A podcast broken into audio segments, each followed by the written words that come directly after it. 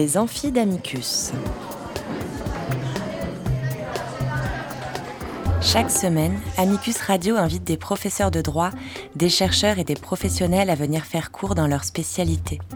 L'occasion pour un fin spécialiste de relever le défi de traiter en cinq épisodes d'une question juridique essentielle. Aujourd'hui, Bertrand Mazabro, magistrat, nous initie à la philosophie pénale.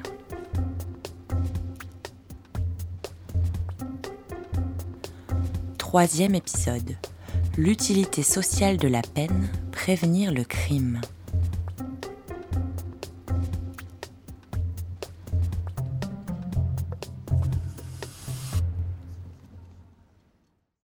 Ce que je vous propose, monsieur, c'est de vous réciter un article du Code civil. Le plus court et le plus net. Je dirais presque le plus tranchant. C'est celui-ci. Tout condamné à mort aura la tête tranchée. Oh, c'est pas gay, ça. Non, c'est pas gay, c'est pas gay, non. Mais ça peut le devenir. La peine qui n'est pas gay, mais pourrait le devenir, c'est presque un motif de l'utilité sociale euh, de la peine. Comment est-ce que d'une tristesse finie, on pourrait faire euh, une économie des plaisirs? Cette idée de finaliser la peine est fort ancienne. Elle se retrouve dès l'Antiquité et elle euh, a été théorisée et rationalisée par les utilitaristes modernes. On le voit, pour un grand nombre de théoriciens, la peine n'a pas de justification en elle-même. Elle n'a pas de finalité intrinsèque, de valeur en elle-même, mais elle n'est qu'un moyen. Et il faudra se demander si elle est un bon moyen, si elle peut apporter quelques plaisirs plutôt que quelques peines. Pour répondre à des finalités sociales extrinsèques, la prévention ou la dissuasion des comportements antisociaux. Cette fonction de la peine devrait pouvoir jouer à deux niveaux. Le premier, que, c'est ces deux niveaux qu'on connaît en pénologie. Le premier est celui de la prévention dite générale, qui consiste dans la publicité du châtiment à l'adresse des délinquants potentiels pour éviter qu'ils ne passent à l'acte. Comme le disait déjà Montaigne dans les Essais au livre 2 chapitre 8, on ne corrige pas celui qu'on pend, mais en pendant, on corrige les autres.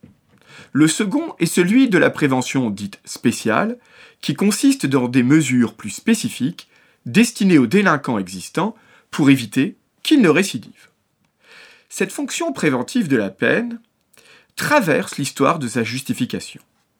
Des sophistes de l'Antiquité, des juristes consultes romains, aux utilitaristes modernes, mais encore aux positivistes italiens du XIXe siècle, Lombroso, Ferri.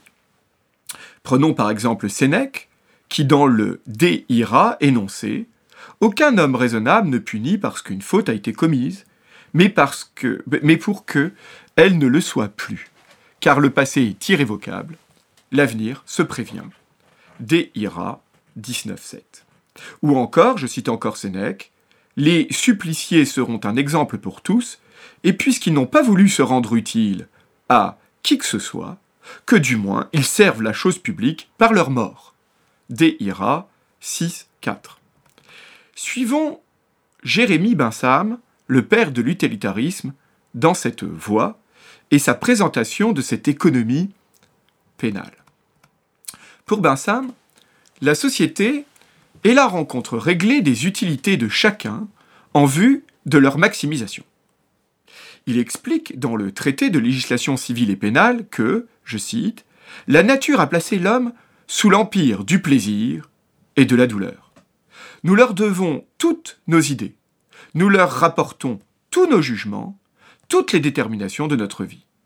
Ces sentiments éternels et irrésistibles doivent être la grande étude du moraliste et du législateur, le principe d'utilité subordonne tout à ces deux mobiles. Nulle pratique n'est donc, à suivre Binsam, intrinsèquement morale ou immorale. Ce sont les conséquences de cette pratique sur l'utilité totale qui leur donnent un statut éthique. Binsam énonce dans le traité de législation civile et pénale encore, pour le partisan du principe d'utilité, la vertu n'est un bien qu'à cause des plaisirs qui en dérivent, le vice n'est un mal qu'à cause des souffrances qui en sont la suite. Or, ajouter une perte, la peine, à une autre perte, le crime, est en termes d'économie des plaisirs et des souffrances une absurdité. Comme les conséquences de la peine sont toujours douloureuses, elles ne pourront être admises que si elles permettent un bénéfice plus grand. Elle n'est pas un instrument indispensable au salut commun. Ou, si elle l'est, ce n'est que parce que il faut que le crime ne reste pas impuni, qu'il, qu'elle évite la récidive et qu'elle évite également que d'autres personnes imitent le criminel. La peine n'aura donc qu'une vocation, celle de la dissuasion. Elle est tournée vers l'avenir en cherchant à intimider les individus et à éviter qu'ils ne commettent des actes délictueux par la perspective que le gain retiré de l'infraction soit nécessairement inférieur à celui de ne pas subir la sanction. Je cite Binsam dans sa théorie des peines. La valeur totale de la peine lui paraît-elle plus grande que la valeur totale du plaisir? La force répulsive sera la force majeure, et l'acte n'aura pas lieu. Il faut que le mal de la peine surpasse le profit du délit. Supposez le profit du crime égal à 10 livres sterling. Supposez la chance de la peine comme une à deux. Pour rendre la peine équivalente au profit du crime, il faut la porter à 20 livres sterling. Dès lors, la publicité et la mise en scène de la peine sont plus importantes que la souffrance réelle infligée. L'objectif étant de frapper l'opinion publique. Selon Bentham, je cite, c'est la peine réelle qui fait tout le mal, la peine apparente qui produit tout le bien. L'humanité consiste dans, la, dans le semblant de la cruauté. Dans cette conception, où ce qui est recherché avant tout est l'absence de crime, la peine n'est qu'un outil parmi d'autres, de sorte qu'elle se trouve insérée dans la gamme de toutes les stratégies disciplinaires et policières qui la complètent et agissent en amont du crime. Dispositif de prévention et configuration d'espace social. On le voit, à la rigueur, dans un tel système, la peine n'a plus de raison d'être en tant que telle. Une telle idée, du reste, aura des échos dans les doctrines des positivistes italiens, Ferri ou Lombroso, qui pensent que la sanction de la faute doit céder à la prévention et la régulation des déviances sociales. Et l'une des pierres de touche de ces doctrines est le sort réservé à la personne innocente. À cet égard, Bentham soutiendra, je cite, La peine peut tomber sur des innocents. Comme peine générale, destinée à tourner l'opinion publique contre le délit, elle est utile.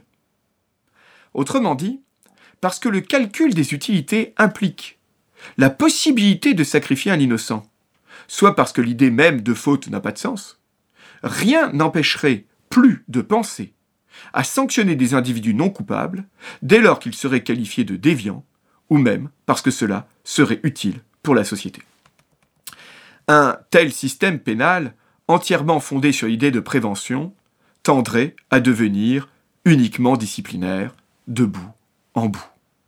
Comme l'a analysé Michel Foucault, la prévention liée à l'idée de l'homme dangereux, qui définit une personne, non par ses actes, mais par ses virtualités de passage à l'acte, aboutit à une discipline illimitée. Écoutons l'avertissement de Michel Foucault. Je cite. On peut rendre un individu pénalement responsable sans avoir à déterminer s'il était libre et donc s'il y a une faute mais en rattachant l'acte commis au risque de criminalité que constitue sa personnalité propre. Il est responsable puisque, par sa seule existence, il est créateur de risques. La sanction n'aura donc pas pour but de punir un sujet de droit qui aura enfreint volontairement la loi. elle aura pour rôle de diminuer, dans la mesure du possible, soit par l'élimination, soit par l'exclusion, soit par des restrictions diverses, soit encore par des mesures thérapeutiques, le risque de criminalité représenté par l'individu en question. Cet épisode des Amphidamicus a été préparé avec l'aide de Sarah Albertin, Camille Blomberg et Olivia Cross, avec à la réalisation Lucien Auriol. Vous retrouverez toutes les références citées dans l'émission sur notre site internet amicus-radio.net, rubrique Les Amphidamicus. N'oubliez pas de vous abonner à cette émission et de nous suivre sur les réseaux sociaux.